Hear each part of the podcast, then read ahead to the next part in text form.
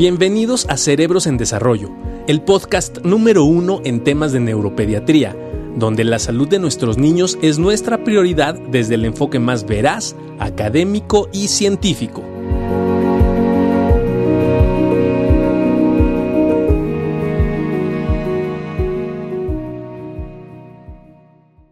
Mi estimado maestro Juan Carlos, ¿cómo está usted? ¿Cómo estado? Todo bien, todo bien. ¿Tú cómo estás? Muy bien, muchas gracias y muy contento, ¿no? Un, tema súper interesante para el día de hoy. Oye, ¿tú crees que ya podemos hablar de pospandemia? Híjole, qué difícil. Yo, yo creo que, yo creo, y ahí está el punto personal, posturas personales. Yo creo que más bien es un momento ya de preparación para, para, para ese, ese punto donde estamos por eh, regresar. Yo, yo voy a ponerle eh, un, un parteaguas. Creo que eh, todos los que vivimos tan de cerca esta situación, creemos que el momento de regreso a clases, el momento donde los niños van a recuperarse a las aulas, probablemente sea el momento más crítico después de estas situaciones tan álgidas de contagios que tuvimos. Entonces, sí, yo creo que el momento en el cual los niños regresen a la escuela podemos empezar a hablar ya de una situación post-pandémica. Yo pondría el regreso a clases como el punto de corte donde podemos empezar a hablar ya de estas situaciones. ¡Ay, qué interesante, Master! Se me hace, qué buen punto. Y para eso tenemos dos expertos, ¿no?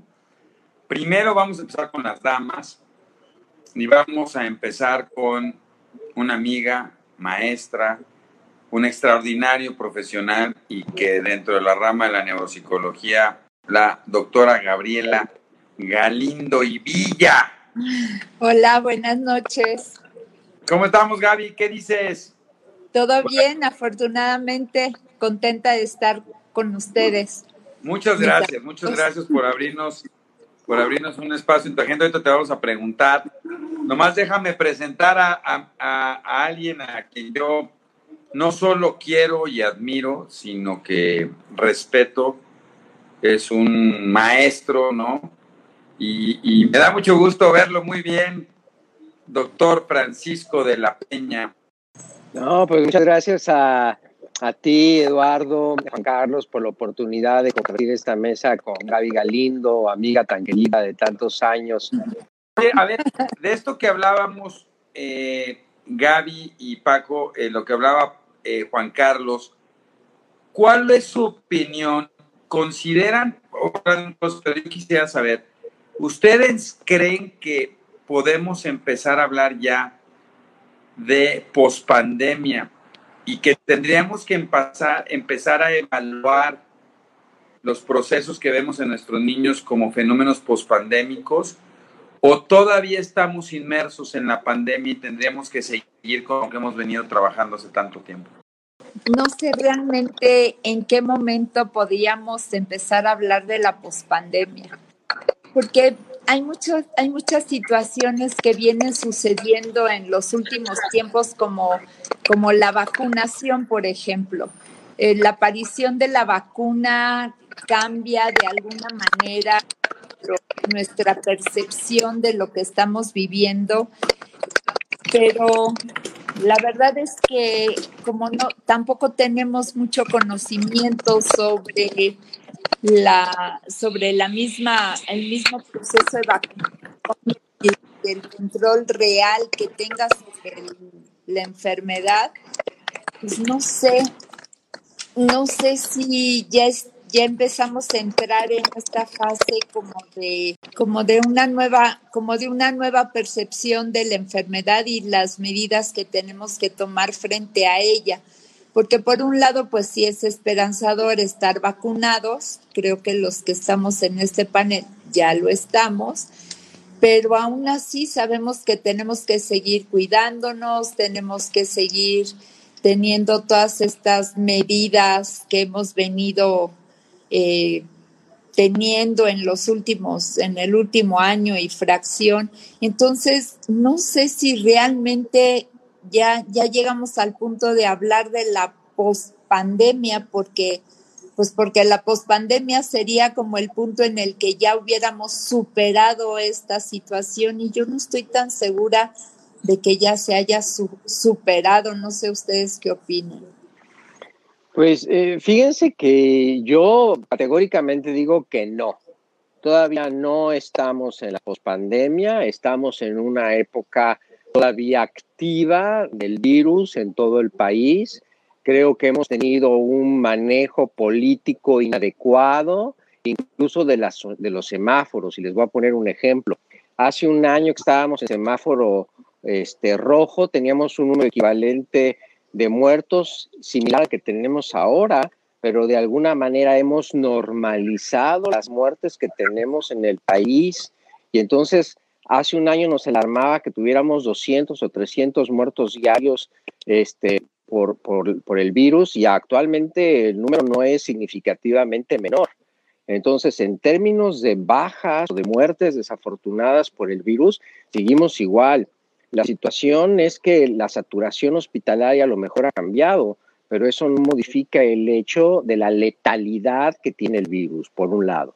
La otra es que para regresar a la escuela creo que es eh, no todavía el momento, primero porque los maestros no van a tener la vacunación completa para cuando quieren entrar, que es creo que en una o dos semanas para el regreso de la escuela, que sé bien que es algo que se ha postulado, que sea voluntario o tenga un programa mixto, y yo creo que eh, se corre el riesgo de que si los niños y los adolescentes no están vacunados, pues aunque los maestros lo estén, los riesgos siguen siendo más o menos los mismos que existían hace un año. Entonces, pues con todo respeto, nos quieren dar ole con el dedo, porque la pandemia no ha terminado. Si tuviéramos un plan de vacunación como el que tienen nuestros vecinos, los americanos, en donde abiertamente se están vacunando ya a cualquier persona, pues sería diferente. Sé que los recursos son limitados, sé que no podemos ofrecer el mismo programa de vacunación con nuestros vecinos del norte, pero de alguna manera el adelantarse podemos correr riesgos como lo que estamos viendo en la India. Entonces yo creo que hay que ser muy precavidos en señalar que podríamos entrar en un periodo pospandemia. Gaby lo dijo bien, nosotros cuatro estamos vacunados, tenemos el privilegio, por el área en que nos dedicamos o por la edad que tenemos, de poder estar vacunados, pero de alguna manera la mayoría del país no está vacunada. Y entonces actualmente no hay posibilidades de decir que estemos en una etapa pospandemia porque siguen activos los indicadores más importantes. Además, yo me he preguntado algo que, estás tocando tú en este, en este momento, que creo que es un punto muy, muy importante. Eh, ciertamente pareciera ser que los niños son menos vulnerables al contagio, pero no es cierto que no se contagien. Yo conozco hijos de compañeros de trabajo del hospital pequeños que sí se contagiaron, que sus que sus pruebas fueron positivas y que aún, aún después de un tiempo sí tuvieron anticuerpos. Entonces, no, tampoco me queda muy claro esto de que pues ya vamos todos a la escuela porque los maestros estén vacunados y los niños qué. Y, y, y reitero, aún cuando estemos vacunados, pues nos seguimos cuidando porque tampoco no sabemos el grado de inmunidad que vamos a tener ni durante cuánto tiempo, ni dependiendo de la vacuna a la que pues nos, nos haya tocado. Entonces, no, yo creo que todavía hay muchas cosas pendientes antes de poder pensar que esto, que esto va de salida. Estoy de acuerdo en que en que todavía el riesgo de contagio es altísimo y como bien dices Paco, nos dan a tole con el dedo porque el, índice de, letalidad sigue siendo, sigue siendo muy alto. No, rapidísimo, una, una, una pregunta y se quedó trabado el doctor. Este, Paco, Gaby, eh, la semana pasada tuvimos una plática, ¿no? Este, igual una mesa con compañeros de infectología, ¿no? Este, personal de educativo, etcétera, justo dando la opinión del regreso a, clases, ¿no? Y entonces eh, se, decía, bueno, hay puntos bien encontrados, incluso en la, en la, en la parte de, la, de las familias, ¿no? Hay familias que dicen, bueno, yo creo que ya urge que regresen los niños porque ya no pueden estar más en casa. Entonces dicen, bueno, no, ¿cuál es la urgencia después de más de un año que los tenemos acá? Aquí el punto es, entonces, Gaby, eh, Paco, ¿cuál, se consideraría el punto ideal para el regreso a, a, las clases? O sea, tomando en cuenta, ¿no? Que los niños no van a regresar vacunados, sea este próximo, bueno, aquí el 7 de junio, es muy, muy, muy, muy pronto, pero a lo mejor para el siguiente ciclo, pues evidentemente no van a regresar vacunados. A lo mejor dará la oportunidad para que los maestros se terminen de vacunar para el siguiente ciclo escolar, pero los niños no van a contar con vacuna. Entonces, tomando en cuenta ese escenario, ¿en qué punto sería el adecuado para poder regresar a clases? No sé quién quiera, quién quiera este, contestar. Yo, yo quiero hablar, yo quiero hablar. Sí, sí. ¿Escuchar? Sí. Nada más, porque lo, lo que yo decía es Paco y Gaby, ¿no? hemos visto un incremento impresionante en fenómenos de ansiedad, en problemas de aprendizaje, en problemas de lenguaje, en problemas sociales, ¿no? Este, y por eso un poco también la pregunta de los papás están viviendo estos fenómenos de ansiedad. Hoy veía hace rato un niño, ¿no? Que entró en un fenómeno de ansiedad impresionante, con miedo, infección, ya no quiere tocar nada este, los adolescentes en una búsqueda de espacios, ¿no? Entonces, sí creo es, tengo que seguir pensando que me voy a mantener en esta, en esa situación de ansiedad y, y aguántalos otro, otro rato, o es momento de ir cambiando nuestra perspectiva de lo que está pasando y empezar a decir, adaptémonos a esta situación, empecemos a trabajar con esta situación aunque tengamos ciertos riesgos. No, bueno, sí, pero, pero estás hablando, bueno, yo lo veo desde dos puntos de vista diferentes. Una cosa es que efectivamente urge, sí creo que urge, hay, hay muchísima ansiedad, muchísima depresión, hay muchísimos problemas en la dinámica familiar, todo esto estoy de acuerdo y sí urge buscar la manera de, de una reintegración social, pero plantearlo como una situación post pandemia implicaría como que ya nos vamos todos allá afuera y este y dejamos de cuidarnos o bajamos la guardia. Eso es lo que a mí me preocupa, porque Oye, Gaby, pero aquí estamos todos, ¿no?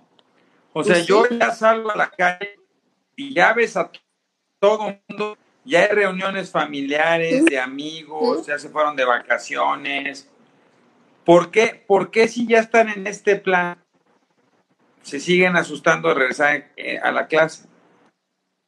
Porque fíjate que es muy diferente lo que tú estás señalando como eh, a lo mejor alguna reunión familiar en donde tienes cierto control de contacto, porque en la escuela no vas a tener ningún control de contacto, o sea, no sabes cómo tu compañero que está en el títere de al lado ha estado desarrollándose en sus relaciones sociales durante los últimos días y cómo puede ser un vínculo de contagio para personas vulnerables que no han sido vacunadas, porque sigue habiendo muchísima población adulta mayor que no ha sido vacunada y entonces ellos serían vectores de transmisión del virus para esas personas. Aquí creo que hay un manejo inadecuado debido a un grave error político por ignorancia y por negligencia criminal y lo digo con todas sus palabras de manera abierta. Claro, el señor presidente debió haber usado un tapabocas desde el principio y no quitárselo por ningún motivo. Esa es la principal estrategia. Mi estimado Paco, espérame, espérame. Está bien, yo lo entiendo. Lo sé, disculpa. Ah, como, eh, lo, lo, que pasa es que, ¿sabes qué? Déjame terminar la idea. La idea es que tiene que haber un modelo que la institución más importante, que es la presidencia, demuestre al pueblo, les haga ver que debes usar el cubrebocas y que lo vamos a tener que utilizar durante mucho tiempo todavía hasta que la mayoría estemos vacunados. Y me refiero a más del 60% de la población general. Mientras no, tendremos que seguir utilizando tapabocas. Y si alguien tiene el trauma que ponerse un tapabocas es cubrir la boca para no hablar, pues tendrá que ir al psicólogo o al psiquiatra a atenderse. Pero entonces, su o sea, él tiene que demostrar, así como otros, todos nosotros, que tenemos que seguir utilizando el pabocas. Mira, miren todos, yo estoy convencido que si hubiéramos utilizado distanciamiento social y cubrebocas, no hubiéramos tenido que hacer cierres como se hicieron, no tendríamos que haber hecho aislamientos como se hicieron y pudiéramos haber seguido nuestra vida de lo más normal. Si en una escuela hay una educación precisa para evitar contacto físico, utilizar cubrebocas, seguramente los contagios van a ser mucho menos. Si seguimos los cánones de ventilación, si vemos que no haya concentración de gentes, etcétera, etcétera, las cosas pueden cambiar y podríamos regresar a la normalidad, pero nos damos cuenta que las instituciones en nuestro país no van a hacer eso, porque es un mensaje político inadecuado para el que quiere hacer las cosas diferentes, porque él tiene otros datos. A ver, ese, ese, es, ese es exactamente mi punto también. Si nosotros pensamos que ya estamos en la pospandemia, entonces vamos a generar como esa confianza de bajar la guardia, la misma que de alguna manera genera el, el, tema de, a ver, bueno, yo ya estoy vacunado, o bueno, a mí ya me dio, bueno, y, y luego eso no quiere decir que dejemos de cuidarnos, eso no quiere decir que, permanezcamos tampoco encerrados, pero hay protocolos.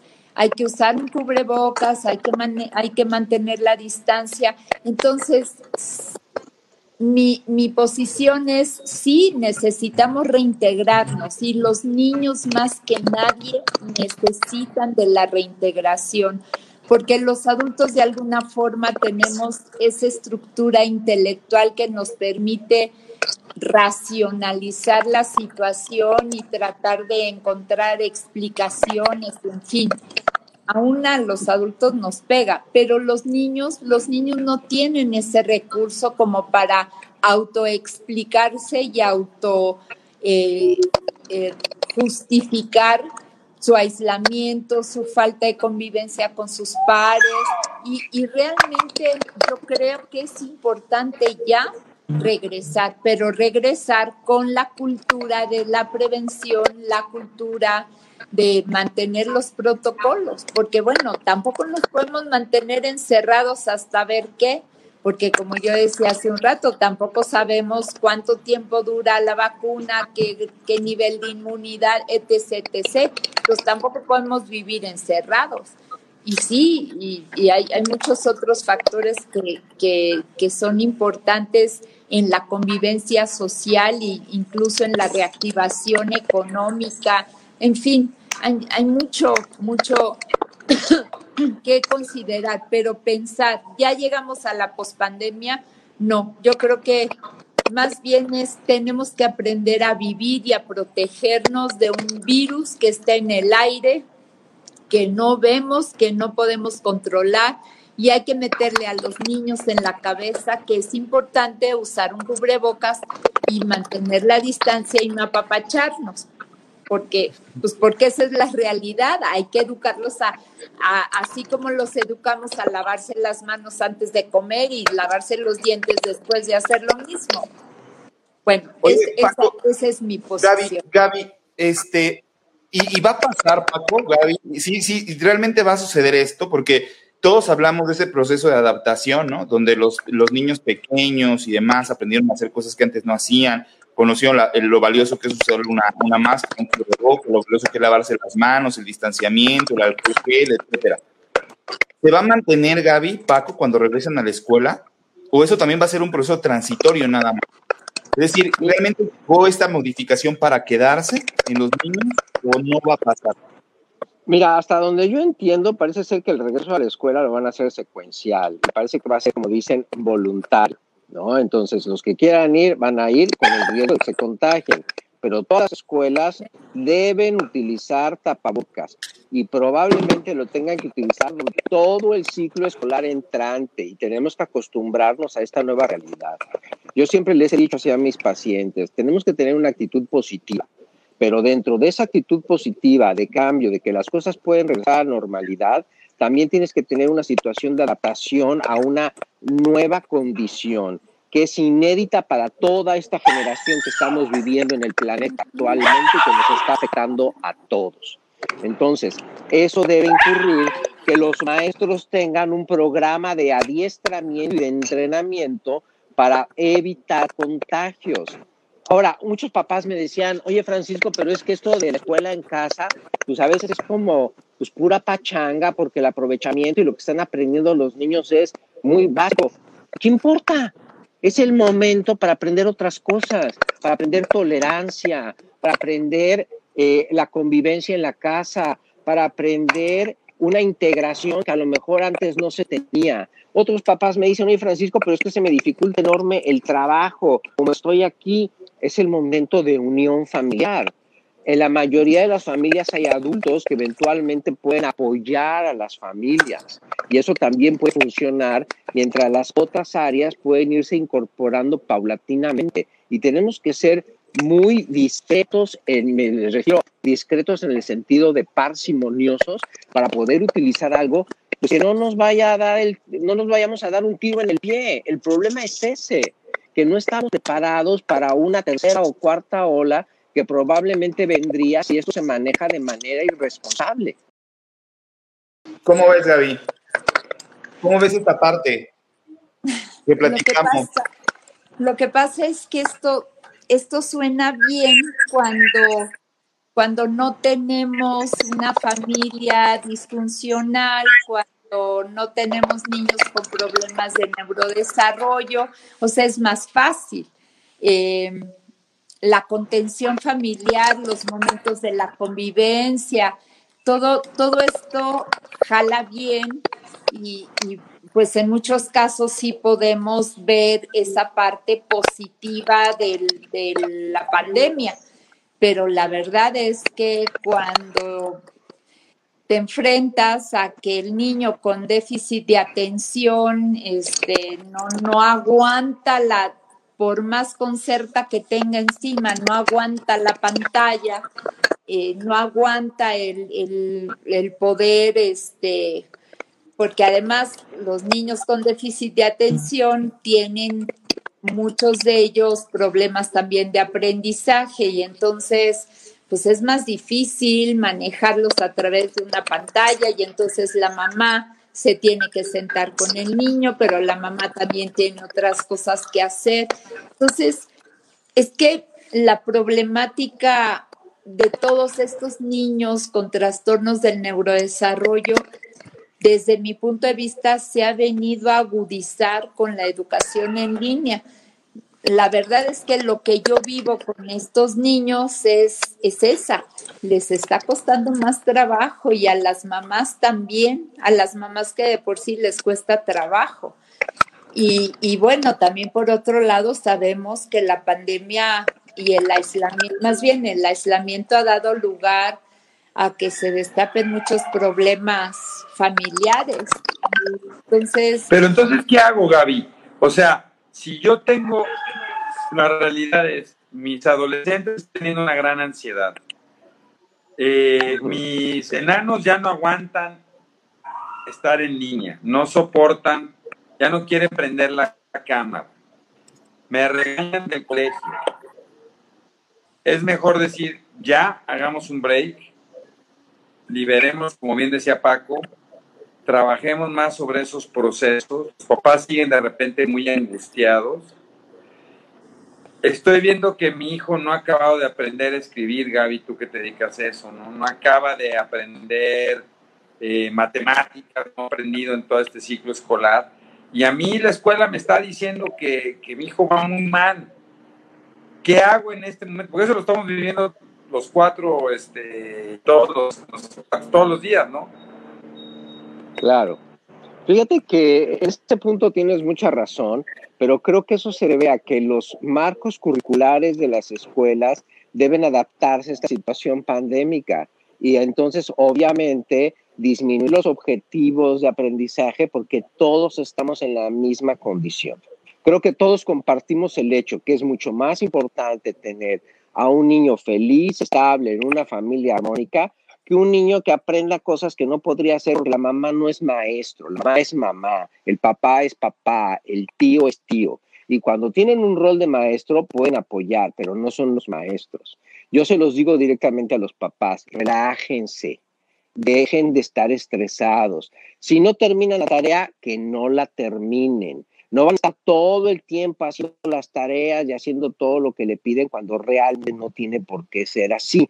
Hay otras cosas que se pueden aprender y que van a ser de mucha mayor utilidad para el resto del tiempo y todo el mundo estamos en la misma situación. Yo tengo un grupo de residentes dentro del instituto.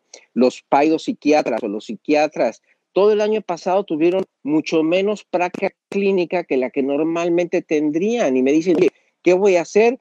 Pues aprende lo más que puedas con los pocos pacientes que puedas ver presencial o a distancia y adáptate a esta nueva realidad bajo una supervisión de mayor detalle, mayor calidad en lugar de mayor cantidad.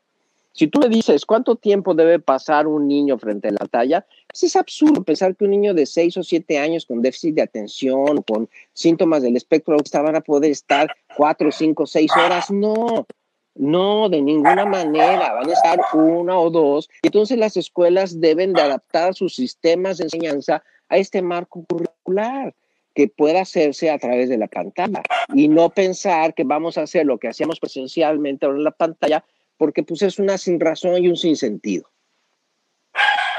Sí, yo estoy de acuerdo con eso, pero la verdad es que las escuelas y el sistema educativo tampoco se está adaptando y las expectativas tampoco están cambiando.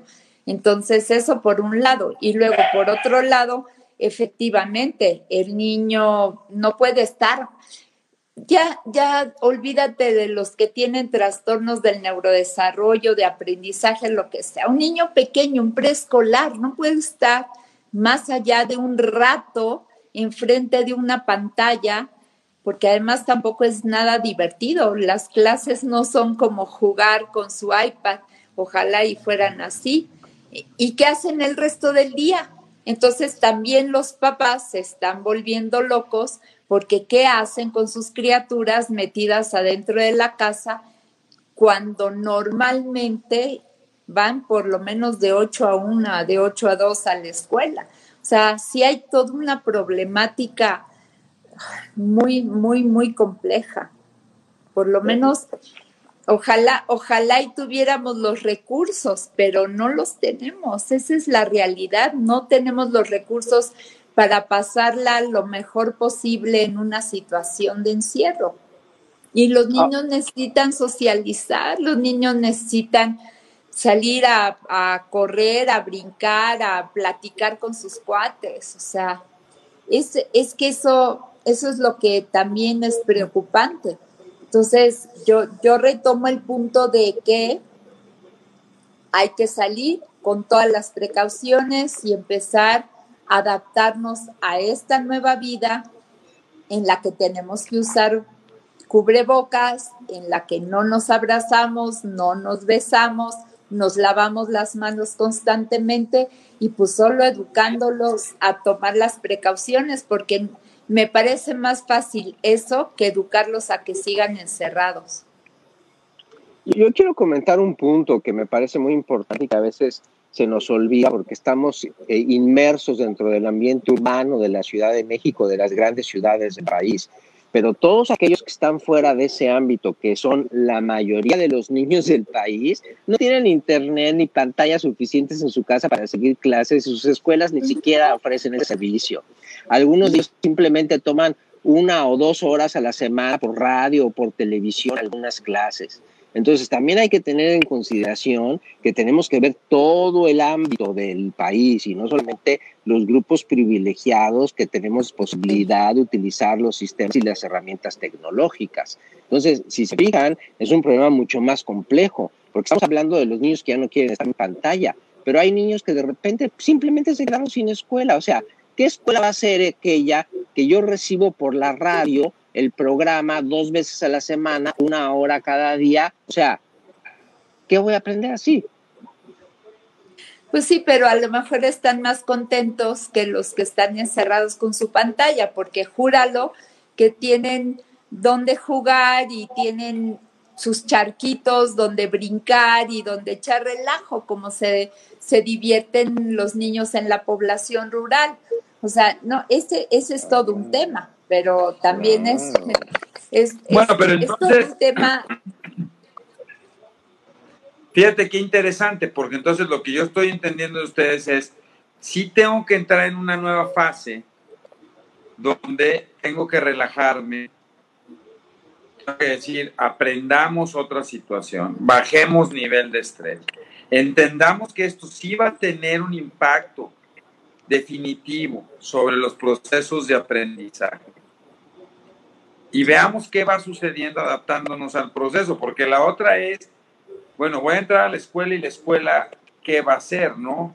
La escuela va a empezar como si no hubiera sucedido nada, la escuela va a tener que repetir el año escolar. Estos niños que están teniendo impactos del lenguaje, donde se han disparado los diagnósticos de autismo de manera impresionante, ¿no? Eh, todos estos, Paco, que tú eres experto de los niños, de, los niños disruptivos o de los niños irritables, ¿no? Niños de 2 a 4 años que ya van y le pegan a sus papás, están insoportables. Es parte de cambiar nuestro chip. Eh, sí, y fíjate que en ese punto en particular de los problemas de la conducta disruptiva, quizás en particular los problemas oposicionistas y desafiantes, pues se mucho también a los problemas que los papás tienen. O sea, es muy difícil que tú le pidas a un niño que obedezca y que sea tierno si el papá lo trata de manera ruda, le grita o peor le pega o lo trata con insultos. Entonces eh, resulta una situación muy complicada donde también hay que entender que los papás pueden estar sujetos a estrés porque perdieron el trabajo o porque no están ganando lo suficiente o por, o por la adversidad, simplemente el hecho de convivir de alguna manera en como no estaban acostumbrados o no conocían a sus hijos como pensaban que ellos conocían. Déjenme decirles que es serio el que tantas mamás me digan, oye Francisco, ahora sí valoro a los maestros, porque se dan cuenta del trabajo que realmente hacían con sus hijos. Y quisiera aprovechar que tengo la palabra para comentarles que esto del proceso de aprendizaje y de enseñanza, a lo mejor incluso lo tendríamos que replantear. Y quiero que pensemos en, una situación como es la del pueblo japonés. Los japoneses, durante los primeros tres años de la primaria, prácticamente no estudian nada. Les enseñan civismo, respeto, honradez. Ellos mismos limpian las escuelas, los baños. Hasta después de tercero de primaria empiezan a aprender. Antes los hacen ciudadanos, los civilizan. ¿Y quién se ha quejado de eso? Nadie. Y es una sociedad que se ha mantenido durante décadas pues, en el extremo más positivo del desarrollo. Ustedes me podrán decir, sí, pero los japoneses tienen índices altísimos de suicidio. Bueno, todos tenemos suicidios en alguna manera, pero no depende propiamente de eso. O sea, lo que quiero plantear con este ejemplo es que hay diferentes opciones que podemos utilizar, que deberíamos estar adaptando a nuestros sistemas ante esta circunstancia. ¿Qué es lo que vamos a esperar, Paco, Gaby, en el consultorio una vez que reinicien las clases? ¿Qué va, qué va a suceder? ¿Vamos a tener un mayor número de consultas por cierto tipo de, padecimiento? ¿Se va a mantener igual? ¿Qué es lo que han pensado ustedes? Ahora ya en este proceso donde los niños regresen, hablaba Gaby de un grupo importante como son los niños con fenómenos de trastorno bien del neurodesarrollo. ¿Qué ocurrirá, Gaby Paco, con esos, con esos niños? Como dan una perspectiva al futuro. Eh, la consulta se va a modificar, los padecimientos están peor ahorita y mejorarán regresando a clases. ¿Cuál es su perspectiva? No sé, a lo mejor cambia el tipo de consulta, porque ahorita mucho de la consulta es si tienen problemas de atención o eh, que no pueden estar en la pantalla o que, no sé, no sé si vamos a regresar al punto en que vamos a ver más los que verdaderamente tienen problemas o no sé si los que tienen problemas ahora que regresen cuando sube el nivel de exigencia, porque también como en la, en la, la clase en línea a veces me da la impresión de que el nivel de exigencia por parte de las maestras es un poco menor. No sé, la verdad no, no sé. No sé qué piensas tú. Yo lo que te podría decir es que hay tres fenómenos claramente identificados ya hoy día. Uno es el de los fenómenos internalizados, que tienen que ver con la ansiedad y con la depresión. Eh, mucho tiene que ver, como lo decía Gaby, con la falta de socialización que normalmente se tiene, que es el elemento que desde mi punto de vista muy limitado es uno de los elementos que tendría que verse más renovado con la convivencia con los demás. Pero déjenme decirles que la convivencia de los adolescentes hoy día, mucho antes de la pandemia, irá incluso a través de las redes sociales, lo cual se ha hecho todavía más importante. El otro tiene que ver con los adolescentes y los adultos en, en, la situación del consumo de alcohol y drogas. ¿Por qué? Porque evidentemente ante la ansiedad y el hecho de estar encerrados, pues propicia un mayor consumo para las sustancias. Y el otro tiene que ver, como bien decía Eduardo, con los problemas de la conducta disruptiva, en donde si el ambiente es disruptivo o no es armónico por parte de los adultos responsables de estos, tiende a generalizarse. La verdad es que fuera de los niños que tienen emociones sociales limitadas, la responsabilidad de las conductas disruptivas depende en gran medida de los papás que tengan, de la conducta de los papás que tengan esos niños. Pero ¿qué crees que va, va a haber más demanda de, consulta cuando los niños regresen a la escuela? ¿Crees qué tipo de, qué tipo de, problemas vamos a ver? Porque ahorita estamos viendo muchísimo ansiedad, depresión, y, y, eso interactúa evidentemente con sus capacidades de aprendizaje, pero pues cuando regresen a la escuela, ¿qué, qué te imaginas? Pues eh, si la escuela y el regreso a clases lo visualizamos como una situación de distensión, de relajarse, de sentirse más a gusto, yo pensaría, sin tener la bolita de cristal en las manos, que a lo mejor los fenómenos de ansiedad y depresión podrían disminuir, dado que nos acercamos a un efecto de mayor normalidad, incluso los problemas de conducta disruptiva y de consumo de alcohol y drogas porque ciertamente el cambio, a la del cambio a la normalidad, que ya es muy larga esta normalidad, dense que llevamos más de 15 meses en esta situación de pandemia, digo que ha sido muy diferente, no es lo mismo lo que nosotros cuatro experimentamos hace un año que lo que estamos experimentando ahorita, que estamos súper relajados ya y que incluso muchos hemos casi normalizado nuestras actividades ya que estamos vacunados lo cual evidentemente pues no implica el abandonar las medidas de seguridad como el uso de tapabocas cuando estamos con algunas personas, la distancia social, la sanitización de las manos. Si mantenemos eso durante el tiempo en que ya no haya defunciones ni contagios significativos, vamos a poder entonces entrar a una etapa que digamos de inicio de fin de la pandemia. Mientras no suceda eso, la pandemia sigue activa y tenemos que ser muy cuidadosos porque cuando vemos la situación de la India debemos aprender de ellos. Retomando el, en el discurso de Paco, eh, cómo pudiera la depresión y la ansiedad y la conducta disruptiva y el uso y abuso de sustancias disminuir como como un proceso en el que la socialización nos ayudara a contender con estas situaciones, pues existe una necesidad psicológica de regresar al, al, mundo y a la socialización para los niños y para los adolescentes. Entonces, vuelvo al punto, necesitamos regresar y como tú bien dices, educar a la gente, a los niños, a nuestros adolescentes, a la convivencia con las medidas sanitarias correspondientes. Yo quisiera hacer una pregunta, Juan Carlos, a los dos. Este, ¿Ustedes creen que los profesionales de la salud, tanto eh, neurólogos, psiquiatras, terapeutas, ¿Hemos considerado o consideramos el fenómeno de pandemia para hacer nuestros diagnósticos? ¿Estamos preparados para hacer nuestras modificaciones o seguimos atendiendo a los pacientes como si fuera, como si no hubiera pandemia y, no importa? ¿Cómo lo sienten ustedes? Mira, yo te podría decir, hablar por mí, eh, hemos hecho lo que hemos podido, porque tuvimos que hacer un cambio de un día a otro Después del 18 de marzo, más o menos por ahí del 2020, todos tuvimos que hacer este switch a lo virtual. Y evidentemente no es lo mismo.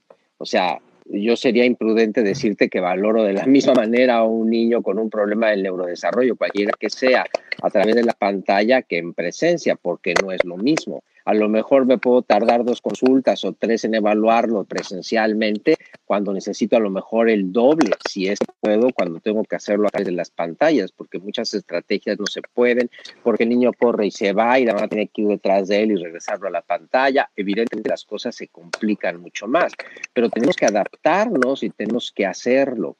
Hay una estrategia en particular que yo he adaptado y que me permitió durante este tiempo tomar un curso que trato de impulsar con mis pacientes, que es sobre la mentalización, la relajación, la focalización, el mindfulness y la meditación, que son estrategias que te permiten estar mucho más en control de tus emociones. Y cuando tú dentro de tu familia lo haces y lo llevas con el resto, que son niños o adolescentes, puedes ayudarlos muchos a este proceso adaptativo, porque pues realmente ahorita el que no adaptó ya no se adaptó ya pasó ahora unos periodos de adaptación.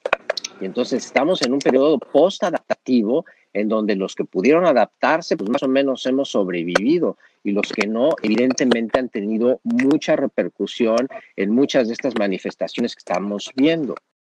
No sé si tu inquietud es si al momento de hacer un diagnóstico los profesionales hemos sabido enmarcar la sintomatología dentro de la condición de la pandemia.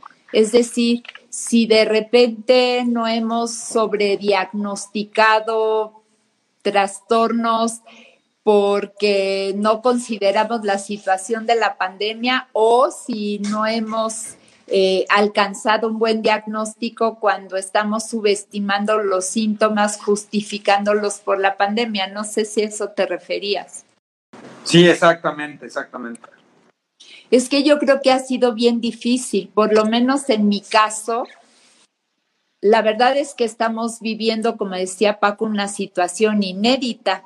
No hay libros eh, donde tú puedas irte a buscar qué se hace en una situación de aislamiento por una pandemia yo creo que ahí sí el juicio clínico y la experiencia de cada profesional ha jugado un papel súper importante.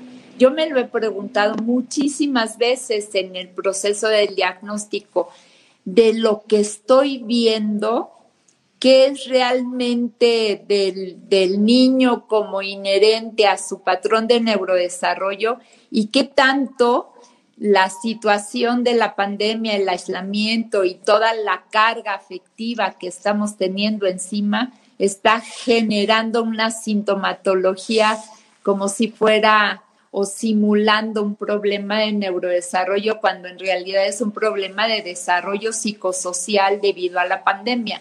No sé, para mí ha sido difícil, no sé para ustedes. Sí, claro, no, Paco, y, yo, lo, yo lo plantearía en ese contexto, incluso en el proceso de diagnóstico, Paco, Gaby, que sería un poco más eh, detallada la parte como, como, explícita de, síntomas, que incluso se refiere, ¿no? Que sea replicable en, en, en, más, en más de un ambiente, ¿no? Y de repente es, bueno, tenemos un año y medio en el mismo ambiente prácticamente, ¿no? Si es que se ha llevado de forma adecuada el aislamiento eh, social. Entonces, gran parte de los fenómenos del neurodesarrollo incluso implican eso en el diagnóstico, que el comportamiento del niño, ¿no? Pues sea igual tanto a lo mejor en la casa o en la, escuela, que son los ambientes donde podrían llegar a, cambiar. Entonces, de alguna manera, Doc, creo que lo que ha sucedido ha sido que, en parte lo que, lo que decía Gaby es muy cierto. Eh, han sucedido muchas cosas que tuvimos que adaptar, incluso el proceso de diagnóstico, y no solamente el decir, achacamos todo al proceso de pandemia, sino también el decir, creo que es momento a lo mejor de esperar porque todo puede mejorar en el momento en que el niño también retome su, sus actividades normalmente, regresar a clases y demás, en el sentido de no precipitar diagnósticos ni tratamientos, pero no sé cuál sea su opinión, Gaby, en eso. O sea, es adecuado el esperar un poquito y decirle, ¿sabes qué, mamá, papá? Esperemos a que regrese a clases, veamos si este fenómeno se sigue replicando una vez que esto termine y entonces sí tomemos decisiones respecto al tratamiento o no es necesario. Podemos tomar decisiones de intervención de una vez. Depende del tipo de sintomatología que estemos enfrentando con el, con el niño, porque pues un problema de lectoescritura a lo mejor sí nos podemos esperar un poquito y tal, pero estos problemas de conducta que de repente el niño ya está pegándole al de enfrente y que ya no quiere encender la pantalla y que ya deja eso, que, que ya no lo soportan adentro de su casa, pues algo tienes que hacer para disminuir la intensidad de los síntomas y, y procurar un ambiente emocional o psicosocial un poquito más más normal, ¿no? Porque si está invirtiendo las letras o se las está comiendo, no sabe cómo este, trazar, pues a lo mejor no es un tema tan apremiante de, de atender. Ahora, a mí me cuesta muchísimo trabajo en el proceso del diagnóstico integrar toda la información, porque además yo no puedo trabajar en línea. Yo no puedo hacer mi trabajo como lo hace Paco, porque yo necesito tener al niño enfrente o al adolescente. Claro. No, es muy, es muy complicado, incluso les tienes que pedir a los papás que le tomen la frecuencia cardíaca, que lo pesen, que lo midan, y cosas que normalmente tú hacías en el consultorio, pues ahora los papás son un poco tus colaboradores. Lo, lo, lo que yo podría agregar quizás en ese punto es que si todos los diagnósticos están bajo el espectro o el paraguas de una situación de estrés crónico, porque este, este cambio en, los patrones de vida lleva a vivir en un estrés crónico. Y acuérdense que las situaciones de estrés crónicos son las que están más relacionados con la con ansiedad y con depresión. La verdad es que como cada vez que estoy con ustedes es un privilegio y un placer y esta charla tan increíble se nos ha ido rapidísimo y aprendo mucho. Y la verdad es que me ayuda mucho a contextualizar de repente lo que seguimos viviendo todos los días y sobre todo la angustia que vivimos como papás y con los papás ante los meses venideros, ¿no? Sobre todo porque me queda claro que los cuatro trabajamos en pro y tratamos de mejorar esas situaciones y de repente pues no tenemos, pues tampoco sabemos qué va a pasar, ¿no? Entonces también eso genera a veces ciertas situaciones de estrés para el profesional, decir, bueno, pues se puede prender la ola en dos meses, ¿no? Este, a lo mejor regresan en agosto. ¿Qué va a pasar si no se regresa en agosto por una situación de pandemia? Es muy interesante, ¿no? Entonces yo quisiera que fuéramos concluyendo. Muchas gracias de tenerlos aquí este, en esta plática tan rica y tan maravillosa y verlos es increíble. Y no sé, Juan Carlos, tú quisieras ir concluyendo que nos, vayan concluyendo nuestros invitados no, no. No, adelante, al contrario, muchas gracias Paco, Gaby, por tu tiempo. Paco, te agarramos este, eh, fuera de, de, México y de viaje, muchas gracias por tu tiempo, de verdad, y Gaby también. Pues yo, yo sí creo que urge regresar a lo más posible de la normalidad. Sí es importante para nuestros niños y para nuestros adolescentes y para las familias que retomemos nuestra vida, pero hay que retomarla con todas las precauciones. No estamos en una situación de pospandemia, estamos en riesgo, aún vacunados. Todavía falta mucho por conocer desde el punto de vista pues de, la ciencia y este, y este virus.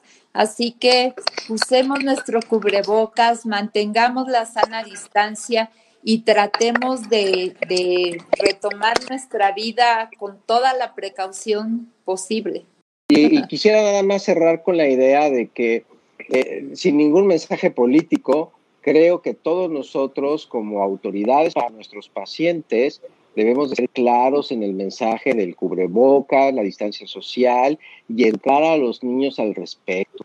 Si realmente van a regresar a la escuela, papás, por favor, pónganse las pilas, no se quiten el cubrebocas frente a sus hijos, frente a los demás, enséñenlos que hay que hacerlo, porque la autoridad como papás o en cualquier sentido la autoridad debe de ser la primera que tiene que demostrar que deben de seguirse los lineamientos. Y, la otra es eh, aceptar la situación tratando de adaptarse a la misma y siendo lo más tolerante con las personas que tienen más problemas para adaptarse y ayudándoles a que ellos puedan lograr. Ese sería mi mensaje. Un placer y gracias, gracias por esta delicia de plática. Este, porque podemos discutir y decir muchas cosas, ¿no? Este, y creo que lo más, como lo hemos hecho siempre, ¿no? A veces muchos dicen, bueno, ¿qué platican cuando se juntan ustedes? Bueno, esto platicamos, no hacerlo así y que vean que de repente es difícil y que cada uno tiene un punto de vista, pero que todos vamos sobre la misma dirección. Y gracias por seguirme enseñando. Que estés muy bien. Cuídense mucho. Maestro Juan Carlos, usted Muchas gracias, Gaby. Muchas gracias, Paco. Gracias a toda la gente que estuvo con nosotros el día de hoy. Muy buenas noches. Bye, besos, bye. Nos vemos, bye.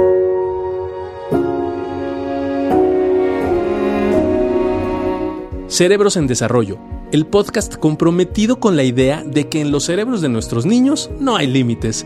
Síguenos en nuestras redes sociales. En Facebook nos puedes encontrar como Neurología HIM en Instagram como arroba neuropediahim. Nuestra página web es cerebrosendesarrollo.com y si tienes cualquier duda o comentario, por favor escríbenos al correo electrónico cerebrosendesarrollo.gmail.com. Si este episodio crees que le puede ayudar o servir a alguien, por favor compárteselo. Le podrías estar ayudando mucho más de lo que te imaginas. Nos seguimos escuchando.